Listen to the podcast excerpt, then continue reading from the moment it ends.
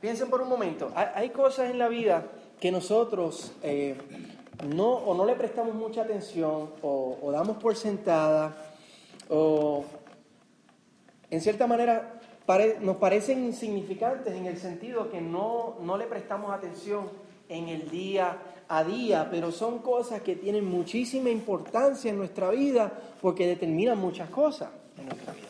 Y déjeme darle un ejemplo, son los mejores ejemplos que consigo, pero yo creo que dan ahí.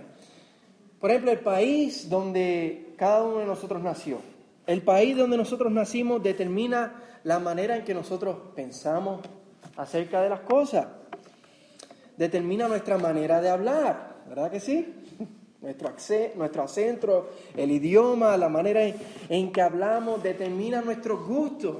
Porque a nosotros nos gusta el mofongo, pero por allá les gustan los tamales. Entonces nosotros estamos, eh, nosotros estamos compartiendo los mofongos y ellos están compartiendo los tamales y estamos, ¿verdad? Eh, aprendiendo a, a, probar cosas nuevas y a tener gusto de cosas nuevas. Eso es algo que determina muchísimas cosas en nuestra vida, pero no es algo que nosotros, que no nos damos cuenta que del país de donde nosotros vinimos determina tantas cosas en nuestra vida. ¿Les hace sentido eso? Otra cosa, por ejemplo, es el carácter, el carácter que nosotros tenemos. El carácter que nosotros tenemos determina nuestra manera de reaccionar a los problemas, si los enfrentamos, si los ignoramos, si huimos. El carácter que tenemos determina la manera que nosotros nos relacionamos con otros. Hay personas que tienen un carácter que es difícil relacionarse con ellos, hay otras personas que es más fácil relacionarse con ellos. Y nuestro carácter también determina nuestra toma de decisiones. Si vamos a enfrentar los problemas, cómo lo vamos a enfrentar, cómo tomamos decisiones. Nuestro carácter determina muchas cosas en nuestra vida, pero no es algo que tú todos los días estás pensando acerca de tu carácter. Es algo que está simplemente ahí. Es algo que parece ser insignificante, pero determina muchísimas cosas en nuestra vida. Es bien importante. Otra cosa eh, es nuestro estado marital. Si uno está casado, si está soltero, si está divorciado, si es viudo. Eso determina muchísimas cosas en nuestra vida. Porque determina cómo tú pasas la mayoría de tu tiempo. Determina cómo tú gastas tu dinero. Determina eh, con quién pasas la mayoría de, tu tiempo y cómo usas ese tiempo. Entonces no es algo que estamos todo el tiempo pensando, ah, yo estoy casado, entonces por eso es que tengo que vivir así. No, es algo que está determinado y tú tomas tus decisiones y tú vives así, sin darle mucha, ah, ya diríamos, sin darle mucha cabeza. Eh, es la manera que uno piensa. Y al igual que, que estas cosas en nuestra vida, eh, en estas parábolas Jesús está hablando de la semilla, Jesús está hablando de la palabra, Jesús está hablando del Evangelio y Él está diciendo que parece ser insignificante, parece que son simplemente palabras, pero en estas parábolas vamos a ver que Él dice que no, la, la palabra no es insignificante, la palabra determina mucho en nuestra vida, la palabra es poderosa. Según hemos visto hasta aquí, hemos hablado mucho, eh, no lo mencioné en la introducción, pero hemos hablado mucho de las multitudes. Y hemos visto que las multitudes están siguiendo a Jesús porque Jesús hace milagros, porque Jesús hace señales, no porque Jesús está trayendo el Evangelio, eh, como nos dice, por ejemplo, el capítulo 1, verso 15, que dice que Jesús, comenzando su ministerio, dijo, el tiempo se ha cumplido, el reino de Dios se ha acercado, arrepentíos y creed el Evangelio. Eso era, eso es lo principal del ministerio de Jesús, la proclamación del Evangelio. Pero las multitudes, como hemos visto, ellos no están pendientes de eso. Ellos están pendientes de una esperanza no eterna, de una esperanza temporal, de la esperanza que me quita el dolor ahora, pero no pienso de lo que va a pasar luego, de mi relación eterna con Dios. Y Cristo en estos momentos, ahora en las parábolas, lo que va a hacer es volver y recalcar y decirle a todo el mundo, lo más importante, aunque parezca insignificante, es la palabra.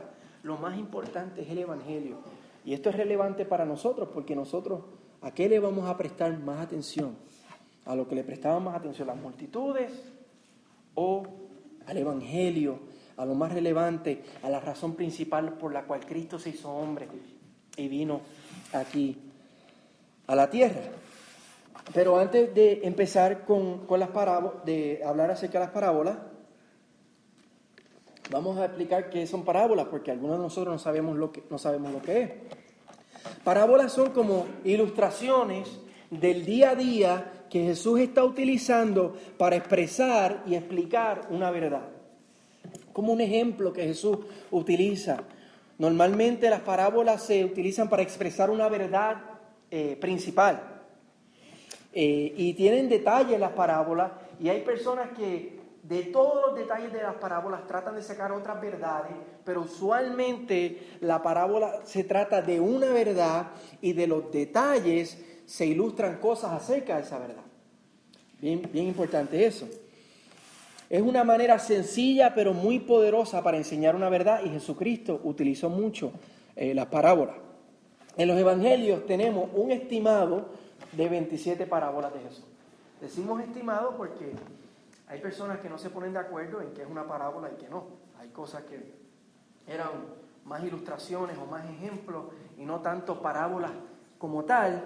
Entonces, eh, el consentimiento general, es que hay 27 parábolas. En el libro de Marcos tenemos 5 y hoy vamos a ver 3. Así que vamos a ver hoy tres parábolas, eh, tres ilustraciones del día a día que Jesús utilizó para enseñar eh, verdades. Y la primera que tenemos es la del sembrador. La primera parábola que la leímos del verso 1 al verso 9 del verso 10 al verso 20, Jesús la está, la está explicando a sus discípulos. La está tratando de explicar, pero del verso 1 al verso 9 es la parábola como tal. Y vayan al verso 13. Miren el verso 13 que Jesús dice, y les dijo, ¿no saben esta parábola? ¿No conocen esta parábola? Y les dice, ¿cómo pues entenderán, entenderán todas las otras parábolas? Parece ser que la parábola del sembrador es una parábola clave. Ya mismo se me va a enredar la lengua porque estoy diciendo parábola, parábola, parábola. Eh, la, la, parábola del sembrador es una parábola clave para entender las otras parábolas. Y, y, y, como vamos a ver hoy en el mensaje, yo creo que Jesús dice esto porque la parábola del sembrador se trata de lo más importante, se trata de la semilla, se trata del poder de la palabra, se trata de la centralidad del Evangelio. El verso 3, si lo ven un momento, resume muy bien la, la parábola. Dice, oíd, he aquí, el sembrador salió a sembrar. Ese es el resumen de la parábola. El sembrador salió a sembrar, el que resume muy bien la misión de Jesús, porque el Hijo de Dios se hizo hombre para salvarnos. El sembrador salió a sembrar. El Hijo del Hombre se hizo eh, el Hijo de Dios se hizo hombre para salvarnos. Y déjame explicar un momento la tradición agrícola de Palestina, porque hasta hace una semana atrás yo no sabía esto, y cuando yo leía la parábola del sembrador no me hacía mucho sentido, y a lo mejor esto les ayuda. Cuando yo sembraba en mi casa, cuando yo era muchacho, aunque ustedes no lo crean, yo sembraba tomates, pimientos, berenjena, calabaza, allá en Puerto Rico. Uno prepara el terreno eh, hace el hueco, tira la semilla y tira la tierra encima. Pero en Palestina la tradición es otra. Allá tiran la semilla y después harán el terreno. Y por eso es que tú ves que parece ser que este sembrador está botando la semilla porque la tira en el camino, la tira en los pedregales, la tira entre los espinos y alguna cae en tierra fértil. Porque lo que pasa es que después que pasó la temporada de sembrar, porque allá en Palestina pasan por invierno, en Puerto Rico no se pasa por invierno, en la mayoría de los países hispanos no se pasa por invierno, pero allá sí, cuando pasa la temporada de invierno, igual que aquí, lo que era terreno fértil ahora es un camino por donde la gente camina. Ahora es un lugar donde hay espino. Ahora es un lugar, es un pedregal. Entonces el sembrador tira la semilla y después es que él le da el terreno para acondicionarlo.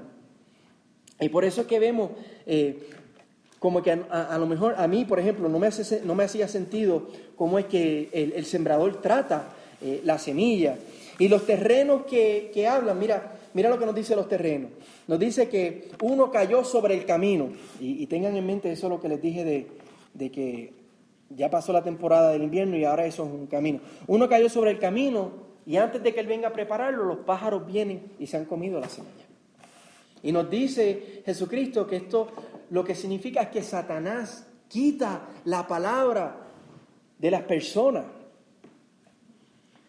La, palabra Cristo la está proclamando a las multitudes y, y Jesús está diciendo, no todo el mundo cree, porque cuando se tira la semilla, cuando se proclama la palabra, nuestro enemigo Satanás viene y se lleva alguna de esas semillas. Y, según las personas que hemos hablado, estos pueden ser los opositores al Evangelio, los, los religiosos que oponen a Jesús, o pueden ser los incrédulos. Nos habla de la que cae sobre pedregales. Estos eran áreas que había muchísima piedra y él le dio al terreno, pero no tenía suficiente tierra. Y la raíz nació porque estaba húmeda pero lo más que había era piedra y sale ese sol. Ustedes conocen ese sol que está caliente. Sale ese sol caliente y quema eh, la planta. Y Jesús lo que está diciendo, que estos son personas que aparentemente parecen discípulos, siguen a Jesús por una temporada, pero cuando llegan los momentos difíciles de la vida, no, no siguen a Jesús. Cuando llegan las persecuciones, cuando llegan las tribulaciones, cuando se pone difícil las temporadas de la vida, no siguen a Jesús. Se secan. Esa, esa palabra, eso que Dios había hecho, eso se seca. Son personas que pensamos que han nacido de nuevo, que han tenido una relación con Dios, pero realmente no han nacido de nuevo. Nos habla de los que están entre espinos.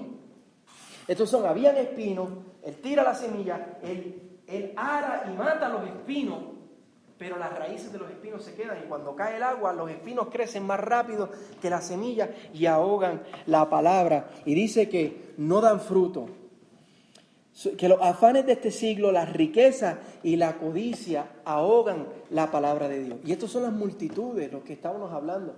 Son personas que están más pendientes de lo, de lo temporal, de lo de aquí y de, y de lo de ahora. Y yo te pregunto, ¿verdad? Ahora que hemos dicho esto, ¿con cuál tú te identificas? ¿Cuál es tu historia?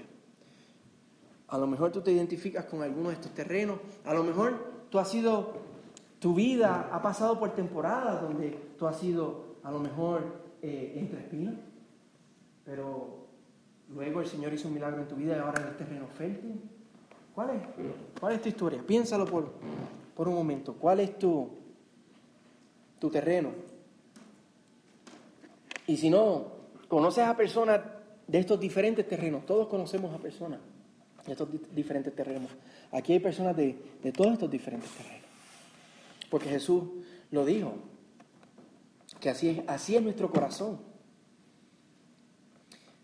Y yo les pregunto, ¿necesita, necesitan, ¿necesitamos orar para que Dios eh, fije nuestros ojos más en Él que en las cosas temporales, que las riquezas, que la codicia? A, a, lo mejor algunos de nosotros tenemos que orar, Señor, ayúdame, Señor, para yo poner mis ojos más en ti y no en las cosas de esta vida. A lo mejor tenemos que orar, Señor, cultiva mi terreno más, Señor, cultiva el terreno de mi corazón más para yo poder dar fruto para ti. Y tenemos que orar y el Señor lo va a hacer. Estamos, estamos haciendo como el sembrador, estamos sembrando la semilla o simplemente nos estamos quedando con la semilla para nosotros, porque la semilla es la palabra y estamos llamados a, a compartir la palabra. O solamente estamos enfocados en la respuesta de la gente. Ah, no, estas personas por ejemplo, esta persona es de Pedregal, o esta persona está entre espinos, o esta persona, eh, los pájaros vinieron y se comieron la semilla. Lo que nos dice la parábola del sembrador es que nosotros no tenemos que preocuparnos o fijarnos de eso. Nosotros tenemos que hacer como el sembrador y tirar la semilla. ¿Estás, ¿Estás tirando la semilla o estás solamente enfocándote en el tipo de terreno que las personas son? Lo más relevante, como ya les dije, de, este, de, esta parábola para mí es el, verso, es el verso 3 porque nos demuestra la gracia de Dios. El verso 3 que dice, oíd, he aquí el sembrador salió a sembrar, o aquí, oíd que el Hijo de Dios se hizo hombre para salvarnos. La parábola del sembrador nos demuestra la gracia de Dios. Él no tenía que haberse hecho hombre, él no tenía que lanzar la semilla, no tenía que traer esa esperanza. Por eso es que se llama la gracia de Dios, es un regalo. Este, este sembrador nos simboliza a Jesús y la semilla nos representa el Evangelio. Y también se te simboliza a ti y a mí como discípulos llevando la palabra. Juan 3:16 dice, porque de tal manera amó Dios al mundo que dio a su único Hijo para que todo aquel que en Él cree no se pierda, mas tenga vida eterna. Esa es la gracia de Dios, la gracia de Dios. Y luego la parábola del sembrador tenemos otras enseñanzas. Ahora Jesús va a ofrecer dos ilustraciones y dos parábolas. Las ilustraciones están del verso 21 al 25, ahí están las dos ilustraciones y después tenemos las otras dos parábolas del 26 al 29 y del 30 al 32. Y podríamos decir muchísimos detalles de todas ellas, pero no tenemos tiempo. Así que lo que vamos a hacer es, de cada una, vamos a hablar un punto principal que nos habla acerca del Evangelio, que nos habla acerca de la semilla, que nos habla acerca de la, de la palabra, porque cada una de estas ilustraciones y de estas parábolas siguen hablando de esa semilla, de ese Evangelio, que es la misión principal de Jesús. Y la primera es la ilustración de la lámpara, versos 21 al 23. Lo voy a leer para, para que estemos familiarizados otra vez con, con lo que vamos a hablar. Dice, también les dijo, ¿acaso se trae la luz para ponerla debajo del almud o debajo de la cama? No es para ponerla en el candelero, porque no hay nada oculto que no haya de ser manifestado, ni escondido que no haya a salir a la luz. Y lo primero que nos dice es que la luz no se esconde. La luz no se pone debajo de un almud, viene siendo como eh, una caja en una, en una casa eh, en palestina o debajo de la cama, no se, no se pone ahí abajo, se pone sobre el candelero. Y eso lo que nos está hablando es lo que ha hecho Jesús. Jesús, la luz del mundo, no se quedó escondido. Él está entre las multitudes proclamando el Evangelio. Haya terreno fértil o no haya terreno fértil. Él está alumbrando el Evangelio sobre toda la casa, sobre toda, eh, sobre toda la nación y sobre toda la, la región ahí de Israel. Y eso es lo que Jesús ha hecho y esto es lo que hace la semilla, esto es lo que hace la semilla. Nosotros lanzamos la semilla, nosotros no la escondemos, la compartimos con otro, nuestro llamado también. Fíjese que el 22 dice que nada oculto, no hay nada oculto que no haya de ser manifestado. Lo que eso significa es que esa semilla, ese evangelio revela quién somos nosotros, qué tipo de terreno hay en nuestro corazón. No es nuestro trabajo determinar ¿Qué tipo de terreno es cada persona? La semilla y la luz del Evangelio lo hace por sí solo. Determina si son las personas son de las multitudes, si son incrédulos, si son opositores o si son discípulos. Y no tan solo en ellos, también en el trabajo que nosotros hacemos. Cuando nosotros compartimos el Evangelio, esta luz, esta semilla, este, esta palabra revela quién son las personas con las cuales nosotros compartimos el Evangelio, por ejemplo, lo que estamos haciendo aquí ahora mismo. Pero eso no cambia el hecho de que nosotros tengamos que esconder la semilla. No, la compartimos. La compartimos con otros. Habrá todo tipo de respuestas, pero nosotros tenemos que compartir el Evangelio. Tú y yo, aquí, y cuando estemos allá afuera la semana, habrá todo tipo de respuestas, pero no es nuestro trabajo. Trabajo es compartir el Evangelio, tirar esa semilla, compartir la luz de quién es Jesús. Les voy a contar una, algo que, una historia personal. todos tenemos nuestro...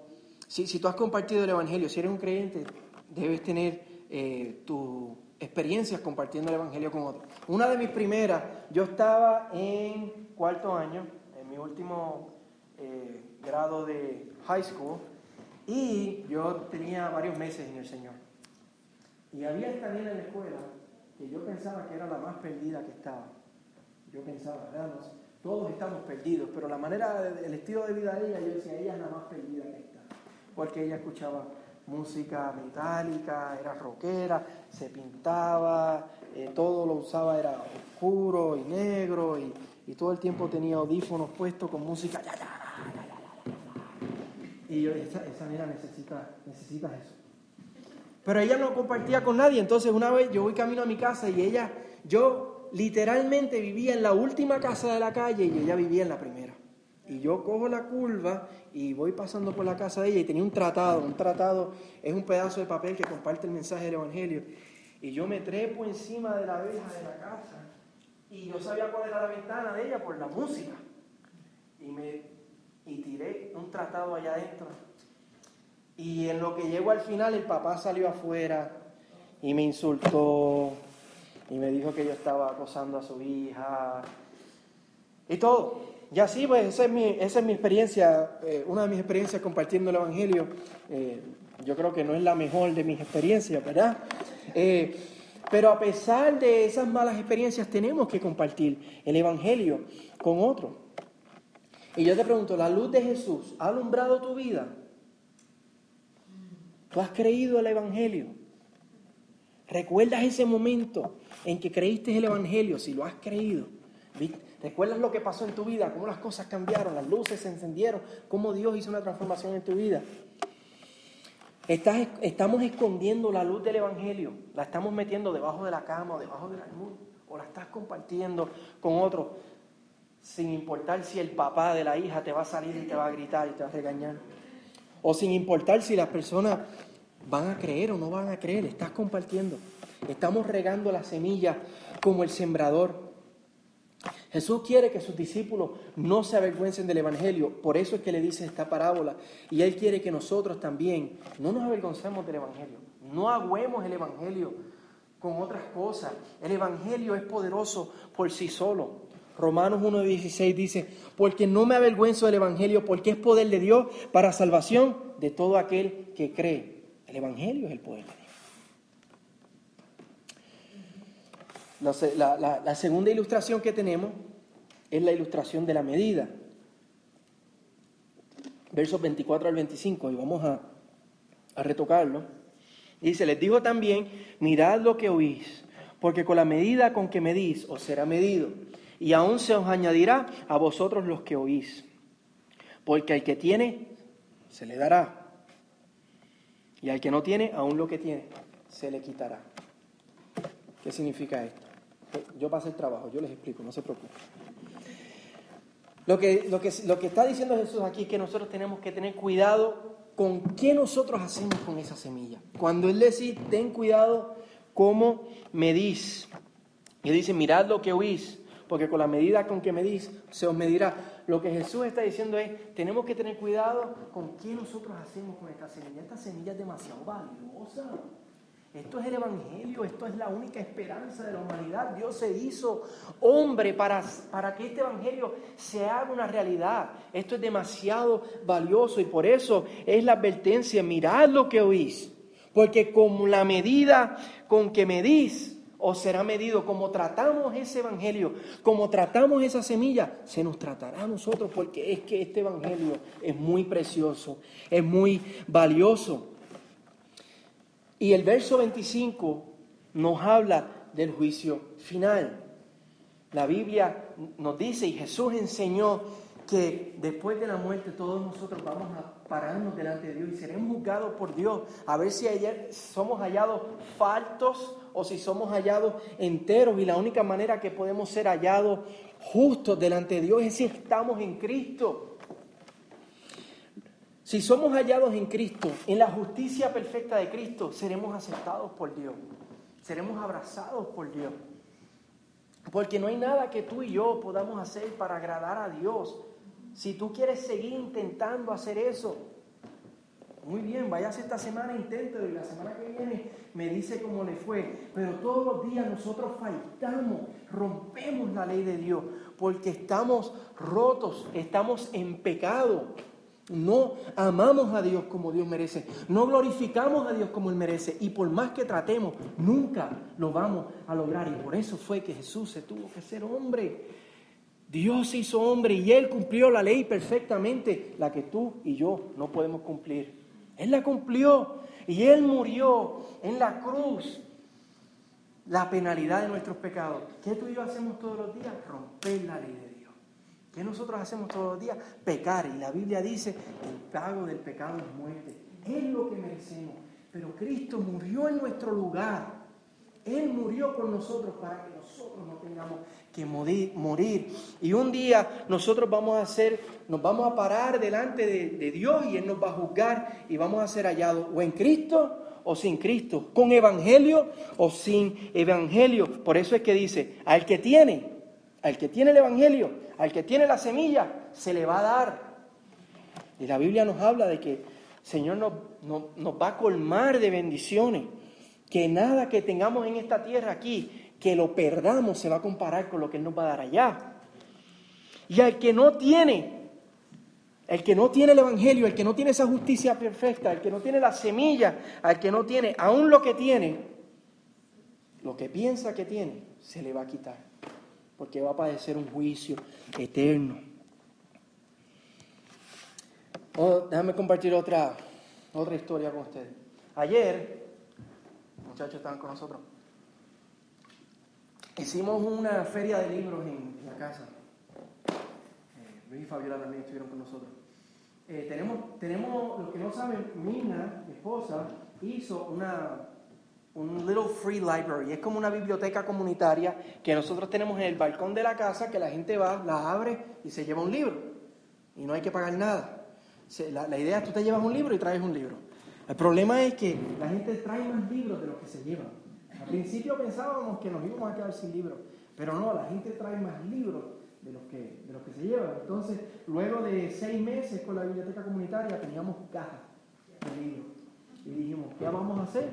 Pues vamos a, vamos a regalar estos libros. Y ayer hicimos como una feria y teníamos allí los libros y yo creo que la gente pensaba que los estábamos vendiendo, porque casi eh, no, vino la gente que pensábamos que iba a venir.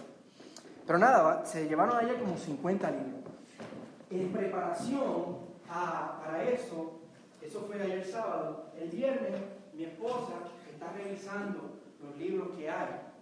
Entonces yo estoy revisando el sermón, el mensaje, y yo estoy diciendo a mi esposa, ay, este punto, necesito una, una historia, una ilustración para ese punto, y no sabía. Y ella llega y me dice, nada, que me encontré. Es un libro eh, de, lo, de la religión mormona. Y ella lo que le sorprendió es, si ustedes pueden ver, Mira cuán marcado está. ¿Verdad? Y lo que nosotros nos dijimos, esto no es la revelación de Dios, esto es una revelación de hombre. Los que creemos que la palabra, la Biblia, es la revelación infalible de Dios, sabemos que ya el canon está cerrado, que ya Dios lo que iba a revelar lo reveló en la palabra y que todo lo que vino después no es verdad, porque contradice la palabra. Entonces yo le digo a ella, oye, ¿y nosotros?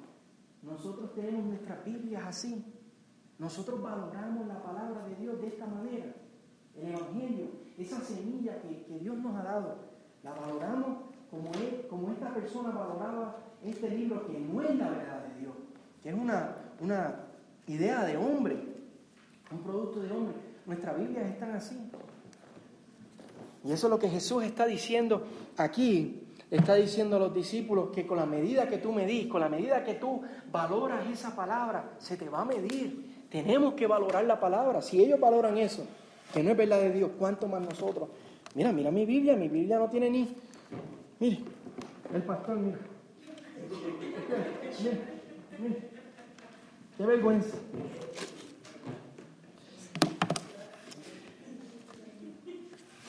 Tú has conocido, les vuelvo a preguntar, tú has conocido al Evangelio, has creído al Evangelio, valoras el Evangelio, cuán importante es el Evangelio, aprecias esta palabra, amas esta palabra, la compartes con otro, porque cuando nosotros amamos algo y lo compartimos con otro, eso demuestra que la amamos, que lo apreciamos, ¿verdad? Jesús quiere que sus discípulos no sustituyan el Evangelio por nada, porque el Evangelio es demasiado valioso. Ellos quieren que lo valoren por encima de todo. Y nosotros no podemos ignorar el Evangelio tampoco. No podemos tenerlo ahí sin, sin apreciarlo, como por ejemplo esta persona apreciaba este libro. porque esta semilla, esta palabra no se compara con cualquier otra palabra que hay allá afuera. Tercera, la, tercera palabra que tenemos es la, de la, la del crecimiento de la semilla.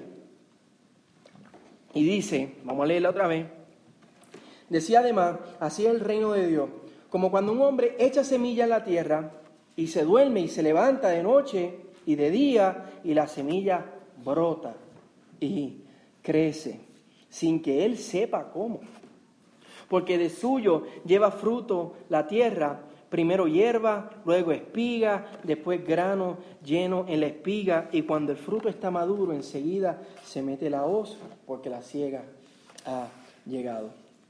Ahora Jesús está comparando el reino de Dios y mis hermanos, nosotros somos parte del reino de Dios, somos parte de, esa experiencia de, de, estar bajo el reinado de Dios. Somos parte de eso por el Evangelio, por creer el Evangelio.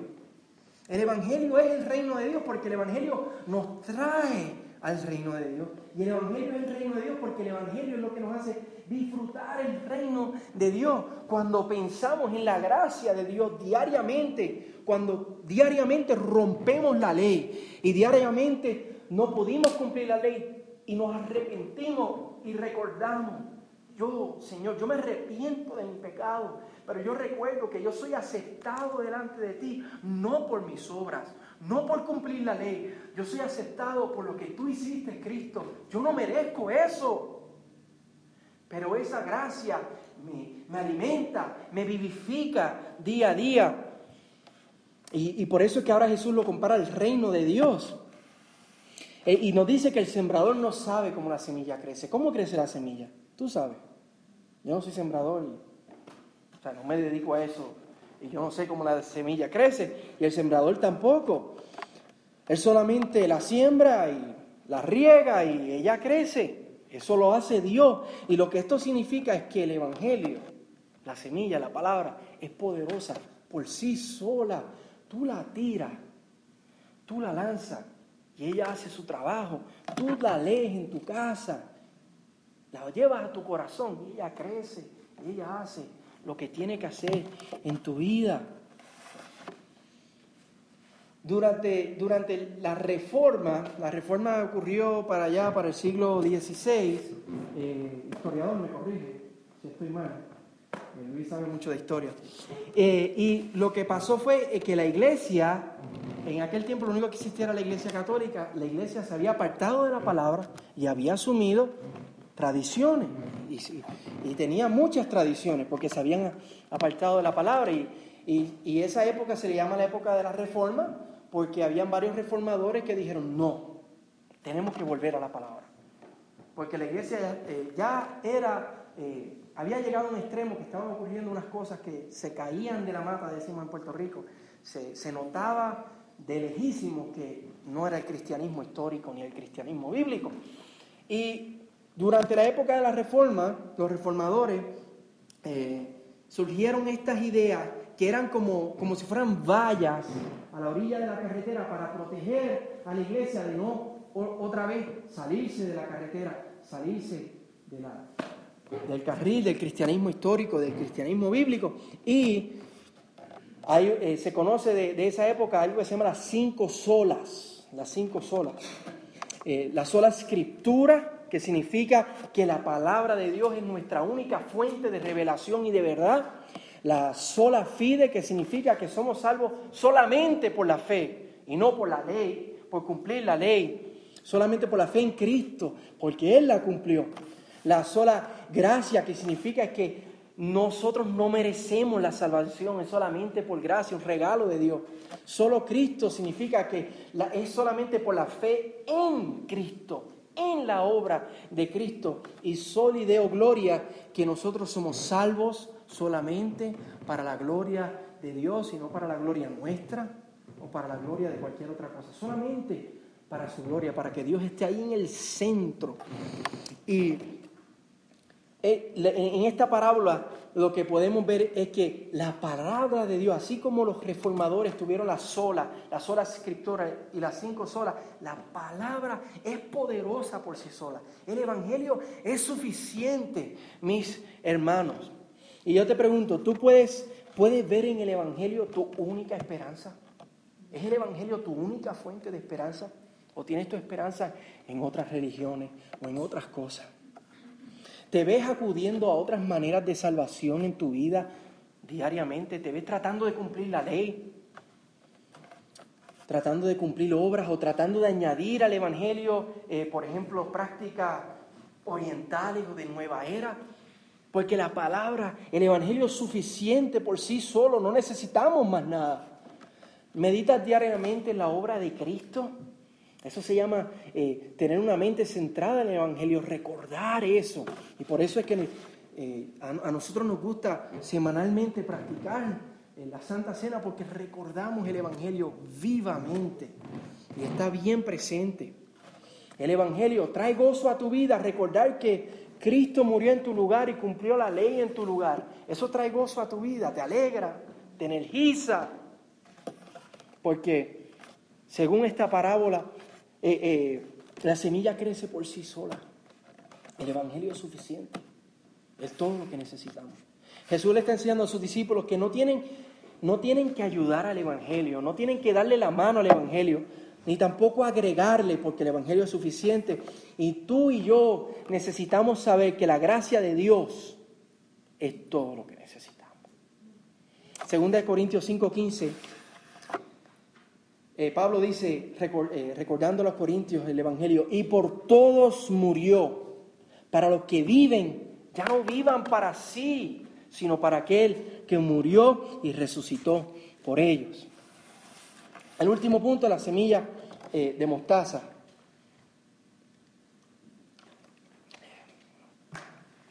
Y, y, vamos a leerlo, dice, ¿a qué, haremos, ¿a qué haremos semejante el reino de Dios? ¿O con qué parábola la compararemos diciendo eso? Es como el grano de mostaza, que cuando se siembra en tierra es la más pequeña de todas las semillas que hay en la tierra. Pero después de sembrado crece y se hace la mayor de todas las hortalizas y echa grandes ramas de tal manera que las aves del cielo pueden morar bajo su sombra. Y lo último que Jesús hace es comparar el Evangelio, la palabra, la semilla, con la semilla de mostaza. Y en, Palestina, la semilla de mostaza era la más pequeña de las semillas que ellos conocían. Muchas personas dicen, ah, Jesús no sabía que había semillas más pequeñas. Bueno, la audiencia que él estaba hablando era la semilla más pequeña que ellos conocían. Y él está, está comparando eh, el Evangelio con esa semilla porque esa semilla se considera insignificante, de tan pequeña que es. Pero entre ellos es conocido también que a pesar de ser pequeña, es poderosa porque crece y viene a ser la más grande de las hortalizas o de los vegetales. Y así es el Evangelio también, mis hermanos. Como decíamos al principio, hay cosas en nuestra vida que parecen insignificantes, que nosotros no le damos, no pensamos en ellas día a día, no le prestamos la atención, pero son cosas que afectan la manera en que nosotros vivimos nuestra vida. El Evangelio es así. Es considerado, considerado insignificante y minúsculo. Pero es poderoso, mis hermanos. El Evangelio es poderoso. Es solo una palabra, pero esta crece hasta llegar a ser una gran fortaleza en nuestras vidas. Crece, crece hasta ser el todo de nuestras vidas, el Evangelio. Si tú has nacido de nuevo, piensa por un momento, ¿cuál ha sido tu experiencia de haber nacido de nuevo? Nacer de nuevo significa cuando tú crees en Jesús, la Biblia dice que nacemos de nuevo. Que teníamos, estábamos muertos en nuestros delitos y pecados, pero ahora tenemos vida y por eso se llama nacer de nuevo. Recuerda por un momento cuando tú naciste de nuevo. ¿Qué, ¿Cómo las cosas cambiaron en tu vida? ¿Cómo cambió la dirección de tu vida? Para algunos fue el instante, para otros fue un cambio más lento, pero ciertamente las cosas cambiaron. Y parece ser algo insignificante, pero ese haber nacido de nuevo, ese haber abrazado el Evangelio, haber creído el Evangelio, trajo un cambio a tu vida. Trajo un cambio tal como, así como ese grano de mostaza, pequeño y creció y, se hizo tan grande que hasta los, árboles, eh, las aves anidaban en ella. El Evangelio nos cansa o nos emociona. Y yo creo que eso es una pregunta que, podemos pensar porque llevamos cinco semanas hablando del Evangelio. Y llevamos cinco semanas que lo único que escuchamos es el Evangelio.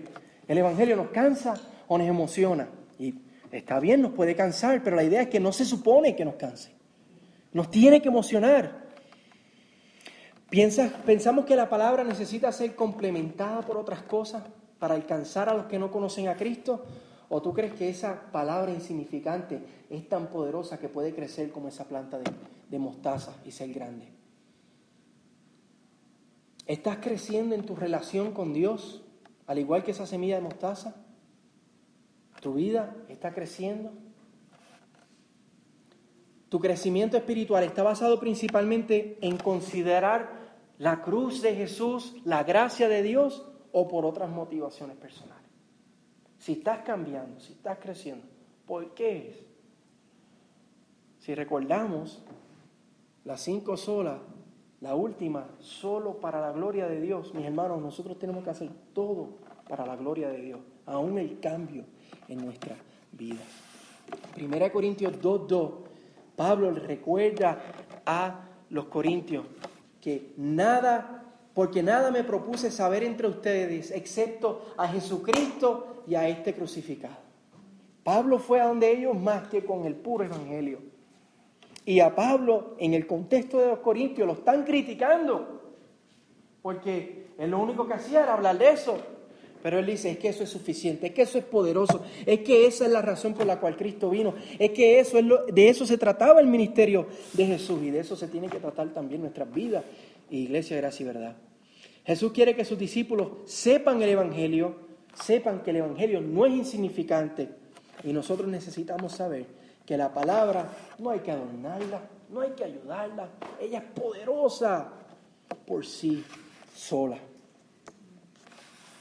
Y la conclusión es que Jesús nos dice en la parábola del sembrador y en estas parábolas